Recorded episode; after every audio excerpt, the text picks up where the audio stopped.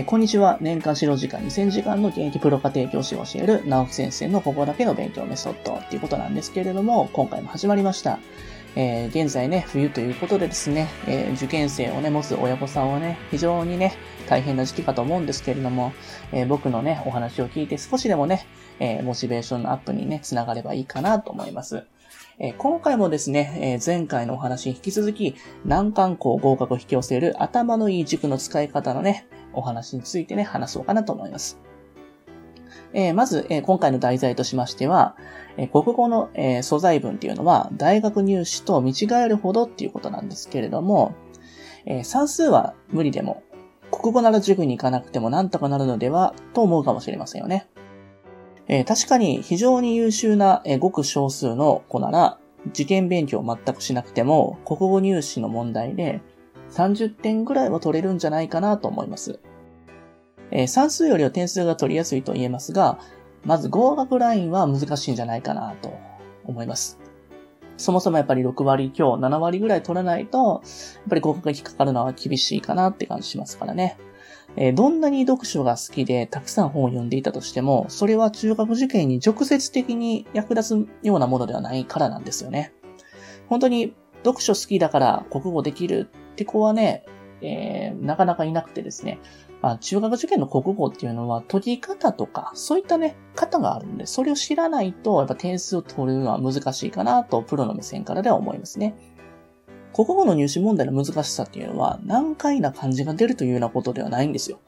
えー、素材になる問題文の質が、普段子供が接するようなものではないからなんですよね。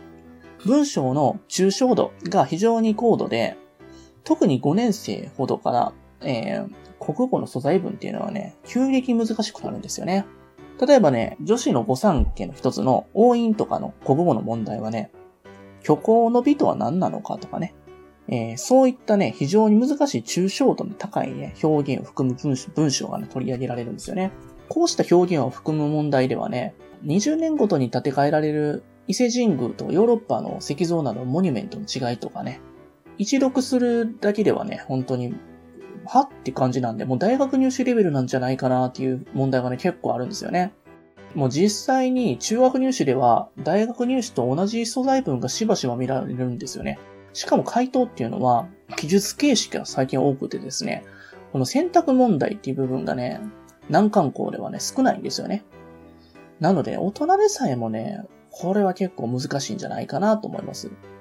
まあ、なのでね、やっぱりプロの先生にやっぱ教わるのが一番大事かなと思います。まあ、要するに普通の読書好きの小学生が手に取って読むような本ではなくてですね、普段まず触れることがないような文章が素材として掲げられるんです。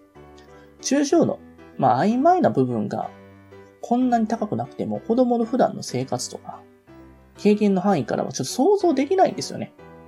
随筆問題とかっていうのは本当に古い時代を描いたものが多いので、イメージできないっていう。イメージできないと、そもそもやっぱり回答も書けないですからね。点数に結びつかないですよね。だからそういった例をね、普段から教えてくれる先生にね、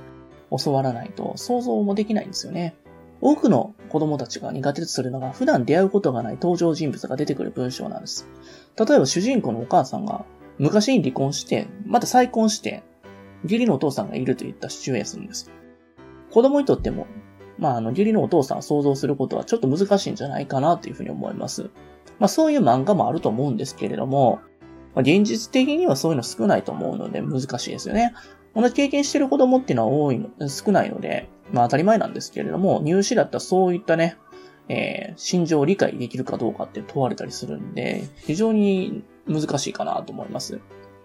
経験から想像するんではなくて、素材文の内容を論理的に考えて関係を想像していって、感情をね、まあ、類推する、推測することが非常に重要なんですよね。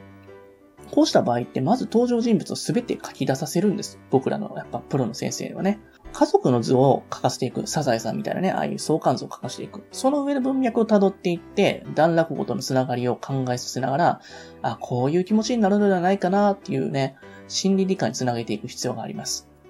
読書好きでたくさんの本を読んでいる子供にとっては、論説文よりこうした心情理解を求める物語文の方が解きやすいのかもしれないです。だけども、理解した心情を記述式でしかも限られた時間内に解くことは簡単じゃないかなと思います。感情を記述する際には、まあ、その情景も書くというのが原則だと思います。つまり、情景描写を通して作者は感情を表しているので、その感情表現の元である情景描写を答案に書くということになるわけですね。例えば、夕暮れの描写があったとします。それがどんな感情を表しているのかって読み取ることが必要なんですよね。まあ朝ではないので、どちらかというと日が沈む。どちらかというとマイナスの内容なのかな暗くなるのかなっていうね、想像が必要になってくるわけなんですよね。その時に、やっぱりあの登場人物の心理状態が投影されてたら、寂しさといった感情につながるんだよっていうね、そういった読み取りが必要になってきます。さらにその感情が主人公のものなのか、あるいは夕暮れを見ている登場人物のものなのか、その感情はどういうふうに繋がっていくのか、こうしたことを理解する上で、えー、夕暮れの情景の、えー、意味についても実数制限で答える必要があります。もう、応印の他にも麻布であったりとか、改正、えー、武蔵、